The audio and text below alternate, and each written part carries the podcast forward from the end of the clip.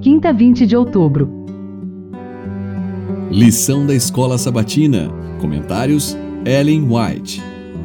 Tema do trimestre: Vida, Morte e Eternidade. Lição 4. Tema: A esperança do Antigo Testamento. Aqueles que dormem no pó. Do surgimento e queda das nações, conforme foram expostos nos livros de Daniel e Apocalipse, precisamos aprender como a glória meramente terrena e externa não tem valor. Babilônia, com todo o seu poder e magnificência, passou completamente como a flor da erva. Tiago 1, verso 10. Somente o que está vinculado ao seu propósito e expressa seu caráter pode perdurar. Seus princípios são a única coisa firme que nosso mundo conhece. Um cuidadoso estudo do desenvolvimento do propósito de Deus na história das nações e na revelação das coisas que estão por acontecer nos ajudará a dar o devido valor às coisas visíveis e invisíveis e a aprender qual é o verdadeiro objetivo da vida. Dessa forma, considerando os acontecimentos do tempo à luz da eternidade, podemos, assim como Daniel e seus companheiros, viver pelo que é verdadeiro, nobre e perdurável. E aprendendo nesta vida os princípios do reino de nosso Senhor e Salvador, esse abençoado reino que deve durar para todo sempre, podemos estar preparados em sua vinda para com ele entrar em sua posse. Profetas e Reis, página 319.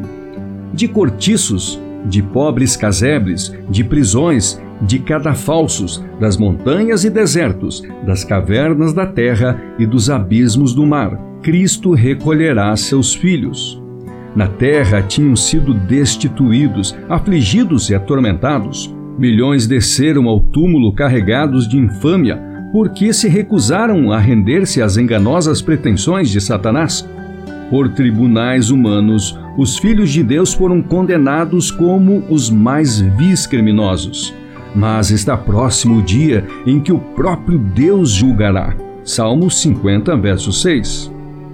Então, as sentenças dadas na terra serão invertidas. Deus tirará de toda a terra o vexame do seu povo. Isaías 25, 8.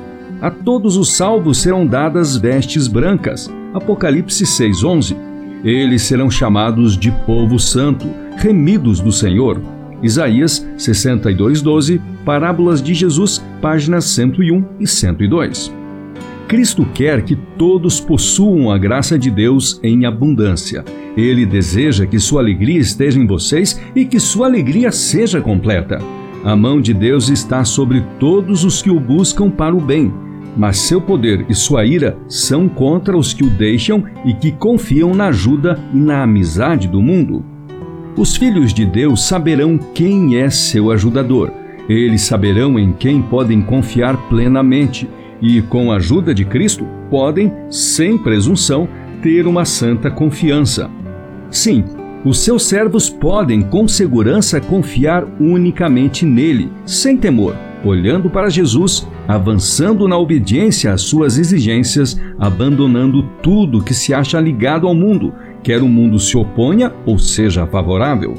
Seu êxito provém de Deus e eles não fracassarão, embora não tenham a riqueza e a influência dos ímpios. Este Dia com Deus, 11 de dezembro, página 352.